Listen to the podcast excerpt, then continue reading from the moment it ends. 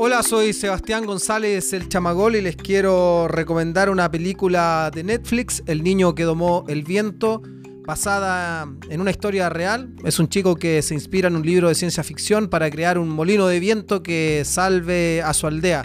Es muy linda, emocionante, eh, es un hecho real, así que la recomiendo.